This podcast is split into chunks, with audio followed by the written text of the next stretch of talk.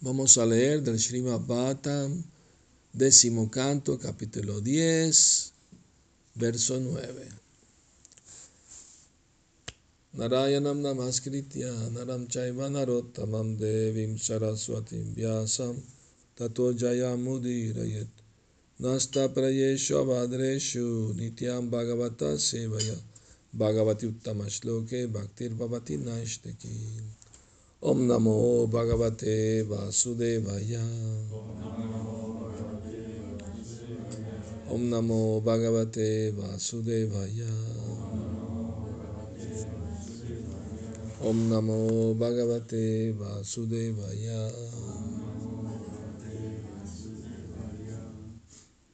হন্যন্তে পাশবো যত্র নির্দায়ের অজিতাত্মবি Manyamanair imam deham ajaram mrityu nashwaram. Sin poder controlar sus sentidos, los sinvergüenzas falsamente orgullosos de sus riquezas o de su cuna aristocrática son tan crueles que para mantener sus cuerpos perecederos, de los que piensan que nunca van a envejecer o morir, matan sin clemencia animales indefensos. A veces salen a matar animales solo por divertirse. Significado. Cuando las modalidades de la pasión y la ignorancia aumentan en la sociedad humana, dando origen a un crecimiento económico superfluo, el resultado es que la gente se enreda con el vino, las mujeres y los juegos de azar.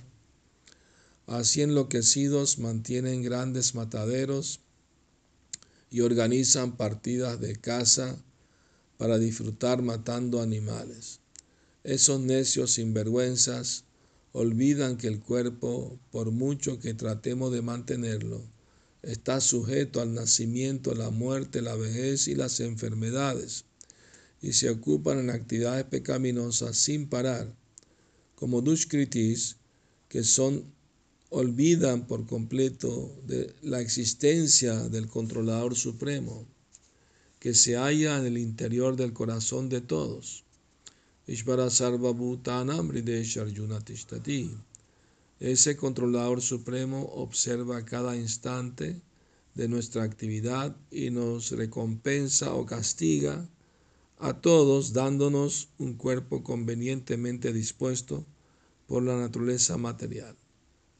Brahmayan sarvabhutani yantrarudhani mayaya. De ese modo, las personas pecaminosas reciben de forma automática su castigo en cuerpos de diversos tipos. La causa esencial de ese castigo es que cuando acumulamos riquezas superfluas, nos degradamos cada vez más, sin saber que todas nuestras riquezas se terminarán cuando tengamos que volver a nacer. Nasadu manye yatat manoyam asannapi kleshada asadeha. Bhagavatam 554. Matar animales está prohibido. Todo ser vivo que, que duda que duda cabe, tiene que comer algo, jivo jivasya jivanam. Pero debemos aprender qué clase de alimentos nos corresponden. Por esa razón el Isopanishad nos instruye. Tena bunjita. Debemos comer lo que los seres humanos tienen destinado. En el Bhagavad Gita 9.26 Krishna dice, Patram pushpam phalam toyam yome bhakta prayaschati tadaham bhakti upahritam ashnami prayatatmanaha. Si alguien me ofrece con amor y devoción una hoja, una flor, fruta o agua, yo lo aceptaré. El devoto, por lo tanto, no come nada que suponga mataderos para los pobres animales.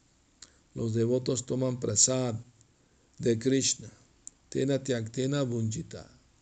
Krishna nos recomienda que le ofrezcamos Patram Pushpam Falam Toyam, una hoja, una flor, fruta o agua. A los seres humanos nunca se les recomienda comer animales, sino que se les recomienda tomar prasad, los remanentes de alimento de Krishna. Yagya Shishta Shina Shanto Munchante Sarvakil Vishai 313. La persona que adopta la práctica de comer prasad, aunque en ellos llegue a incurrir en insignificantes actividades pecaminosas, se libera de los resultados de los actos pecaminosos. Om Magyana Timirandasya Gyananjana Salakaya Chakshurum Militam Yena Tasmai Shri Gurave Namaha. Nací en la más oscura ignorancia, mi maestro espiritual Shila Papra me abre los ojos con la antorcha del conocimiento. A él le ofrezco mis humildes y respetuosas reverencias. Entonces las personas materialistas, cuando tienen mucha riqueza, no saben en qué gastarla. Entonces la gastan en juegos, van a los casinos, en vino, en mujeres, en prostitución, ¿no? Entonces, eh, ¿por qué no tienen inteligencia espiritual ni, ni material tampoco? Prabhupada dice, había un, un, sabio materialista en la época védica, creo que se llamaba Charvakya Muni, y él decía, todos los días hay que comer bien con ghee. Así que tengas que pedir prestado o, tengas que mendigar o incluso robar, pero tiene que comer ghee todos los días. Por lo menos sabía comer bien. O sea, ¿qué se debe comer? ¿Me explico? Entonces, eh, pero hoy en día la gente ni siquiera sabe con qué comer bien. Ellos creen que comer animales muertos es buen alimento y es en realidad es cadáver de un animal en vía de putrefacción. Eso, no, es eso no es un alimento para humanos. Los tigres ya tienen garra, tienen colmillo, ya están preparados para comer carne fresca, ¿no? Los matan y comen ahí mismo. Pero con la industrialización aumentó la matanza de animales porque pueden poner químicos para que duren más tiempo sin pudrirse o pueden tener refrigeración, ¿no? Antiguamente, pues aunque la gente comía carne, lo hacía de vez en cuando, pues una vez al mes quizás la familia comía carne, porque no había cómo refrigerarlo, entonces tenían que comerlo ahí mismo. Y en la cultura védica también había gente que no era vegetariana, no es que todo el mundo era devoto de Krishna, no, la mayoría no lo era, pero eran guiados por los sabios. O sea, si alguien comía carne, tenía que seguirlo las escrituras, que era sacrificar una cabra una vez al mes en luna llena frente a la diosa Kali. Y tenía que recitar un mantra al oído de la cabra diciendo, te voy a sacrificar ante la diosa Kali, vas a tener un mejor cuerpo en tu próxima vida, un cuerpo humano pero así como yo te voy a comer, en la próxima vida tú me vas a comer a mí. O sea, era para desanimar a las personas de comer carne, no para animarlos. Los chatrias también, por ejemplo, tenían permiso de cazar en el bosque. Pero cazaban animales salvajes como tigres, leones, porque hay sabios que vivían en el bosque y para protegerlo de esas fieras, a veces como tenían que luchar en las guerras, tenían que practicar el tiro al blanco en movimiento. No iban a matar humanos, practicaban con animales fieras, ¿no? ese arte. y, y Prabhupada decía, un chatria verdadero era capaz de enfrentarse a un tigre cuerpo a cuerpo con un cuchillo en la mano y lo mataba. Eso eran chatria, verdaderos, ¿no? ¿Comprende? Entonces ya no existen esos, esos chatrias. los chatrias estaban para proteger a los ciudadanos de los criminales. Ese era su deber, darle protección a los, a, los, ciudadanos. Y eso incluía a los animales nobles como las vacas, que se le daba protección porque se le consideraba el animal madre, que daba la leche necesaria para el crecimiento de todos los niños. Pues, ¿verdad? Después la leche materna todos los niños tienen que tomar leche de vaca, entonces se le considera un tipo de madre. Pero la gente es tan necia e ignorante ¿no? que en esta época actual no, no vacilan en matar, abrir mataderos donde matan millones de vacas en todo el, el planeta todos los días. Y eso se considera actividades muy pecaminosas, muy pecaminosas. Y traen malos resultados para las personas, no solo el que mata al animal, el que lo transporta, el que lo vende, el que lo compra, el que lo cocina y el que se lo come. Seis personas están involucradas en ese acto pecaminoso. ¿no? Entonces, eh, por esa razón, eh, se enfatiza mucho en la conciencia de Krishna de no participar de ninguna manera de esas actividades. Hace poco me enteré que hay un grupo de devotos, no de ISKCON, de otro grupo, que están justificando comer huevo, diciendo que está lo mismo que comer ajo o cebolla, está en la modalidad de la ignorancia, pero nada más eso, ¿no? ¿Me explico? Pero no, eh, eh, del huevo pueden hacer un pollito, por lo tanto es una entidad viviente, entonces está incurriendo en un acto pecaminoso. Y si no nace un pollito porque no está fecundado por el gallo, entonces ¿qué es? Es la menstruación de la gallina. ¿Se va a comer eso? Bueno, buen provecho que le haga, ¿no? Horrible. Es increíble, ¿no? Como, como quieren justificar. ¿no? Es lo mismo comer ajo y cebolla. A veces los mismos devotos eh, compran salsas o algo así y tienen ajo y cebolla y leen los ingredientes, no les importa. Ahora la pregunta es, ¿por qué no comemos ajo y cebolla? Alguien puede preguntar.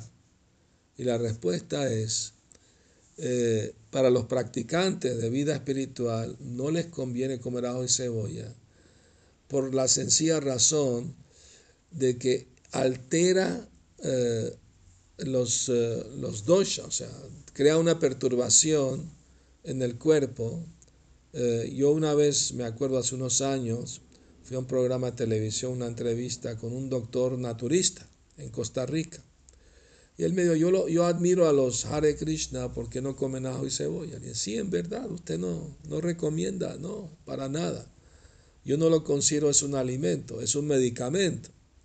Pero si lo quieren tomar como medicamento, lo tienen que eh, sustraer el, el, ingrediente activo por laboratorio, o sea, en forma de, de pastilla, ¿no? de cápsula. Pero no es comida para cocinar y comer así como comida, porque, porque él me dijo que perturba, eh, disturba las mucosas. ¿no? De hecho, la aviación militar le prohíbe a los, eh, a los eh, pilotos de tomar ajo 72 horas antes de, de volar, porque pierden la concentración. Es comprobado ¿no? este, científicamente. ¿no? Entonces, también hay una historia védica, ¿no? De que Prabhupada cuenta sobre el, la, el ajo, la cebolla, uh, de que una vez hicieron un sacrificio uh, de vaca, y en la época alguien puede decir, bueno, ¿por qué entonces sacrificaban vacas y, y, y y caballos en la época védica. Existían esos sacrificios. Indra lo hacía, sacrificio de caballo también, los reyes de este planeta. Y la razón era que cuando cantaban los mantras apropiados, el animal regresaba a la vida rejuvenecido. Pero eso era para otras épocas remotas. En esta era que empezó hace 5.000 años, en el Srimad Bhattam y en otras literaturas védicas se prohíbe los sacrificios de animales. Están prohibidos para esta época. Porque no hay brahmanas capacitados que puedan revivir los animales de nuevo con mantras. Rejuvenecidos. Pues. Elegían animales viejos, enfermos, y los regresaban a la vida jóvenes. Entonces, como no existe ese poder como había antes, entonces se prohibió el sacrificio de animales leí un pasatiempo de, de uh, ¿cómo se llama uno de los acharyas del sur de la India? No Ramanujacharya, sino el otro. Madhvacharya. Madhvacharya eh, tenía un hermano que le gustaba hacer sacrificio de animales, todavía en Kali Yuga. Pero después se hizo devoto, dejó de hacer esos sacrificios. Pero todavía tenía algo de apego a eso. Entonces, para complacerlo, su hermano Madhvacharya mandó hacer eh, estilo piñata con animales, ¿no? hecho de, cartón, no sé qué material usaban en esa época. Hacían animales en figura y la lanzaba al fuego como sacrificio. Era juego, no eran juguetes, no eran, no eran de verdad. Entonces, eh, una vez le trajeron a Prabhupada un marzapán, ¿sabe lo que es marzapán? Es, es eh, almendra con azúcar, ¿no? ¿Ah? Pero tenía una forma de una vaquita. Y Prabhupada se molestó, dijo, ¿quieren que me coma la vaca? O sea, no es una vaca, es un dulce, pero ¿por qué le ponen una forma? No, se va a comer la forma del animal. O sea, es algo psicológico. ¿Me explico? Algo sutil, no se debe ni siquiera de esa manera. No se debe, no se debe hacer. Entonces, eh, por eso en la conciencia de Krishna se nos recomienda a todos no comer nada que no esté ofrecido a Krishna. ¿Ah? Si alguien quiere comer ajo cebolla, no lo puede ofrecer a Krishna porque Krishna no lo va a aceptar, porque se considera que están en la modalidad de la ignorancia, esos vegetales.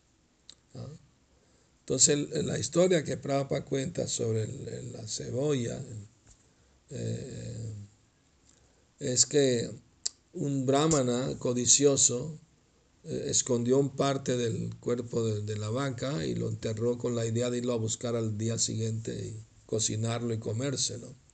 Y cuando llegó ahí había nacido planta de ajo y cebolla del, del, lugar donde enterró eso.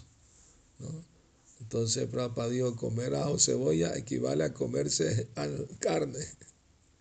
Y lo dijo a una, familia hindú eh, que se quedó con la casa de ellos. Ellos acostumbraban comer ajo y cebolla, pues, mucha gente lo hace. Y Prabhupada les contó esa historia y nunca más quisieron comer ajo y cebolla en su vida. Entonces los devotos debemos ser más serios, estrictos, leer los ingredientes, las letras chiquitas, todo lo que compran que no tenga huevo, no tenga ajo ni cebolla, porque no es bueno comer esas cosas. Ah, disturban el lado sutil, ¿no? ¿Entiendes? Entonces eh, es importante eso porque no se le puede ofrecer a Krishna. No, un devoto no, no come nada que no le pueda ofrecer a Krishna. ¿Comprende? Entonces, esa es la idea, ¿no? Y cuando dice Krishna eh, eh, que le ofrezcamos patra, una, una hoja, eh, pushpam es una flor, ¿verdad? Y falam es una fruta. A esa hoja no se refiere a cualquier hoja, se refiere a la hoja de la planta sagrada de Tulasi.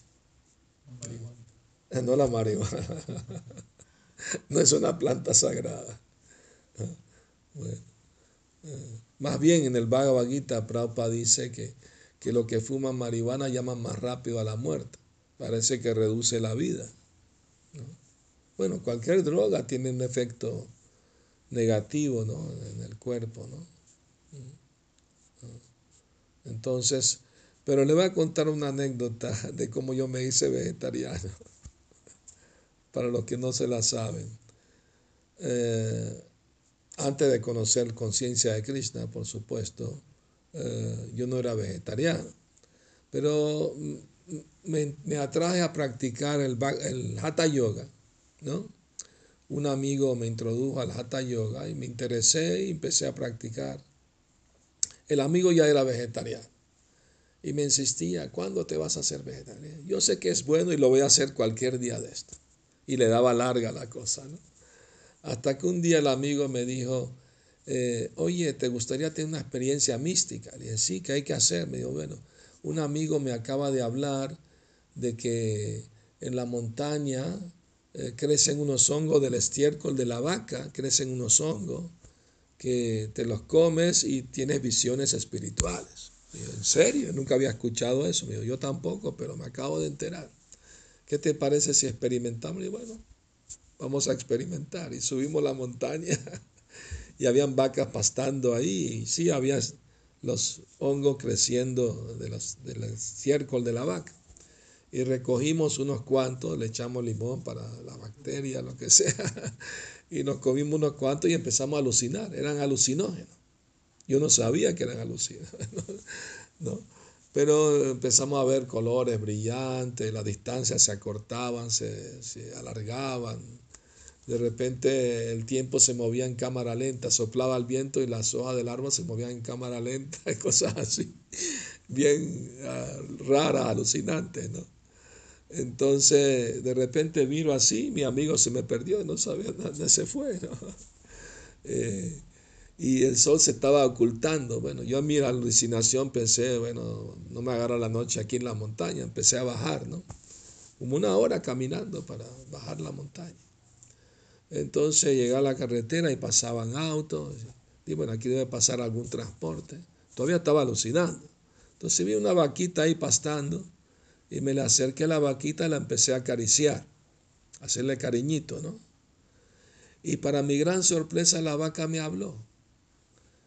Eh, me dijo, eh, me estás eh, acariciando, mostrando, mostrando cariño, pero eres un hipócrita tiene el corazón duro como la piedra, porque me estás, me, estás, me sigues comiendo. Yo te doy leche, yogur, mantequilla, hasta esos hongos que te comiste también, pero no tienes compasión de mí. Cuando yo escuché esto, me caí de rodillas frente a la vaca y con manos juntas le pedí perdón. Por favor, perdóname. Te prometo que nunca más voy a comer carne. La gente que pasaba en el auto me miraba, me miraba y hacían así. Está hablando con una vaca, le está rezando a una vaca. Se le voló la tapa del cerebro. Este. Y, bueno, desde ese día nunca más, claro, me hice vegetariano. Pues. Y entonces cuando se lo conté al amigo no se lo podía creer. Me dijo, tenía que pasarte algo así, ¿no? Para decidirte. Entonces, claro, nunca más comí hongo en mi vida, después de eso tampoco. ¿no?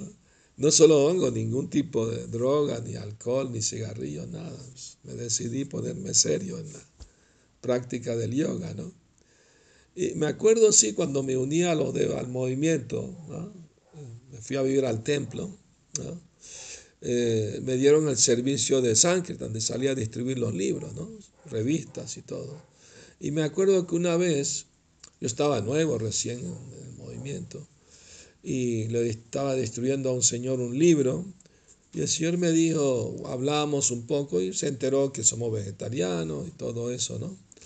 Entonces él me preguntó, ¿y entonces por qué usted está usando zapatos de cuero? Le dije, ah, bueno, es que yo no era vegetariano antes y usaba cuero, pero eh, me quedaron de antes, lo estoy terminando de usar. Yo no, no, no deberías, ya que no estás de acuerdo con matar a los animales, no deberías usar zapatos de cuero. Le bueno, sí tienes razón. Si tú me prometes que vas a dejar de comer carne, yo ahorita mismo tiro estos zapatos a la basura. Y el hombre aceptó el reto. De, de acuerdo, yo voy a dejar de comer carne.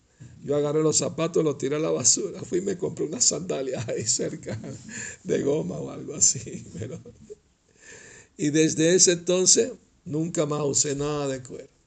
De hecho, los devotos le preguntaron a Prabhupada, está al comienzo del movimiento, Prabhupada, ¿está bien que usemos zapatos o cosas de cuero? Prabhupada dijo no. Bueno, la mirdanga es diferente, porque aunque está hecho de cuero, pero esperan a que el animal muera naturalmente. Antes, así era tradicionalmente. O sea, tradicionalmente la gente que usaba cuero en esas épocas antiguas esperaban que el animal muriera naturalmente, entonces usaban el cuero del animal, no había violencia contra el animal. Pero hoy en la época más moderna no les importa mucho eso. Por eso tenemos estas mridangas de, de fibra de vidrio.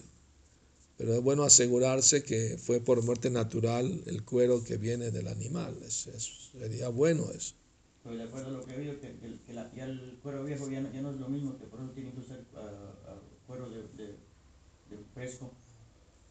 Bueno, pero esto está mal, obviamente. Pues lo hacen por negocio, por comercio y eso. no estamos de acuerdo con eso.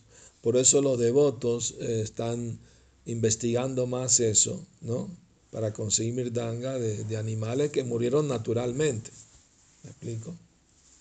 Se las saben encargar a personas que lo hacen tradicionalmente, como se hacía tradicionalmente. Un devoto en reunión con Prabhupada y varios devotos le dijo, Prabhupada, me he dado cuenta que las mirdangas de barro que traemos de la India se rompen fácilmente si se caen o trayéndolas de allá. ¿Qué le parece para la idea de que yo haga una merdanga de un material irrompible? ¿no? Y los dos se rieron. especulador, ¿cómo se le ocurre? Pero para su sorpresa, Prabhupada dijo, muy buena idea, hágalo.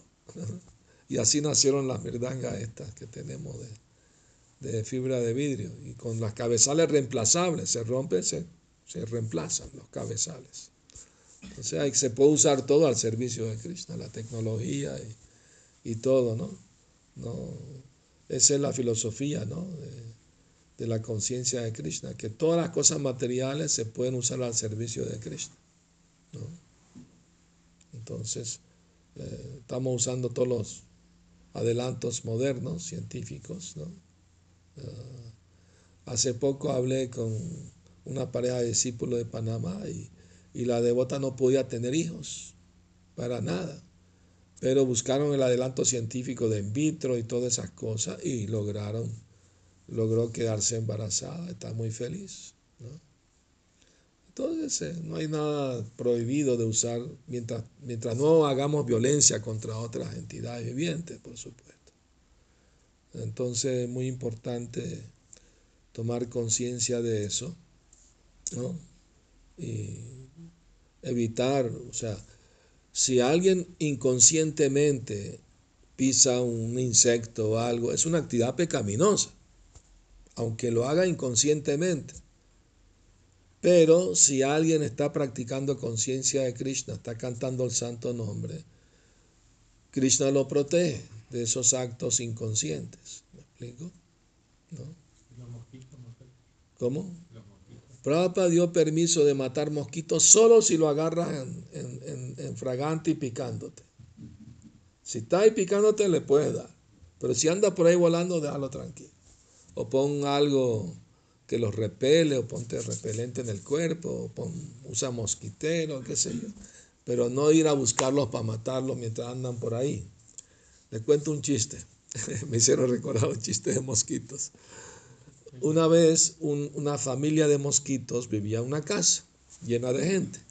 Entonces había un mosquito pequeño, jovencito, pues, y le pidió permiso a los papás, papá, mamá, quiero hacer mi primer vuelo. Vaya, hijo, vuelo y regreso. Entonces el mosquito fue, voló por toda la casa y regresó. ¿Cómo te fue, hijito? Me fue de maravilla. Todo el mundo me estaba aplaudiendo.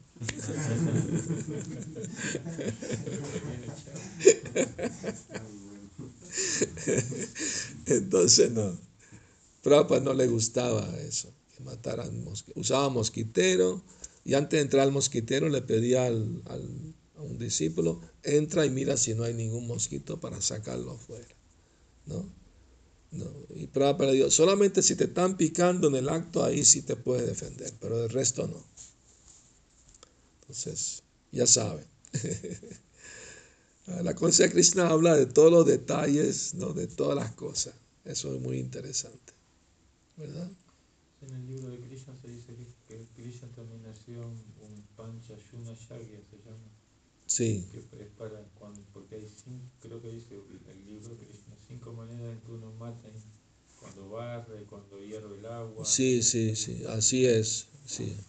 Pero como en esta época el sacrificio Sankirtanya, con cantar de Krishna, te protege Krishna de esos actos violentos e inconscientes, o sea, no lo haces a propósito. O sea, respira y hay bacterias, pisas y hay algo en el piso, pues, ¿verdad? O aquí en el campo fumigamos a veces. Sí, Y uno ve que sí los animales y eso no es muy bueno fumigar. Pero por ejemplo los limoneros si no se fumigan se mueren, no se, se empiezan a.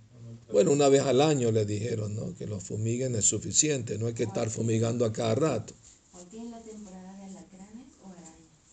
Bueno, alacranes y escorpiones está permitido matar, según las escrituras, y serpientes venenosas también, está permitido matar, porque son animales muy dañinos, te- pueden hacer mucho daño, incluso matar. Una serpiente venenosa. están las avispas, hay personas que son alérgicas. ¿Cómo? Bueno, aléjense de ellas, ¿no? O sea, si no las buscan, no, no se meten contigo, ¿no? Ahí en la ventana tengo un, un- un pane- un panal que se están haciendo las avispas Yo ahí. cuando uno construye una casa tiene que matar árboles, por ejemplo. Hay que evitar matar los árboles, Pero eh, trasplantarlos sería mejor idea, obviamente. Sí, pues hay que hacer lo menos violento posible. ¿verdad? Esa es la idea. De hecho, Prabhupada se enojó una vez con los devotos porque innecesariamente cortaron un árbol. Prabhupada dijo, no, lo pudieron haber hecho de una manera que no tengan que cortarlo. O sea, hay que buscar... ¿ah? Sí, sí, Prabhupada estaba muy enojado con eso. Sí, sí, no, no, es, es importante evitar incluso cortar un árbol si no es innecesario, si no es imprescindible, pues, ¿verdad? Y los químicos hay que usarlos lo menos posible, ¿no? No, esas cosas, pero yo camino en la mañana ahí en los campos y veo todo el mundo rociando las plantas con un montón de químicos, es, eh, o sea, me explico, eso es malo para la salud del ser humano también. Prabhupada critica eso en el Bhagavata. Sí, las abejas están sufriendo mucho estos días. Sí, porque va, de hecho una crisis eh, de que como rocían tantos químicos, las abejas se estaban muriendo, porque iban a, a tomar de las flores y tenían un montón de químicos, entonces se estaban muriendo a granel. Sí, sí, había un problema de ecosistema grave, por ejemplo, ¿no? ¿Me explico? Por ejemplo, en Australia se les ocurrió la idea de traer sapos, no sé de qué lugar de África, donde, para contrarrestar la plaga, ¿no? de- que ataca las plantas. Y trajeron un montón de sapos. Y después se volvieron los sapos un gran problema porque se reproducieron como, como, como conejos y no había forma de, de, de controlarlos. Se fue fuera de control. Entonces el ser humano quiere jugar a Dios y crea más problemas de lo que tenía antes. El remedio peor que la enfermedad, dice. Entonces ahorita esa, esa práctica de, de rociar químicos en las plantas comestibles, ¿no? Eh, está causando mucho daño ¿no? a las plantas y a la salud de las personas, obviamente.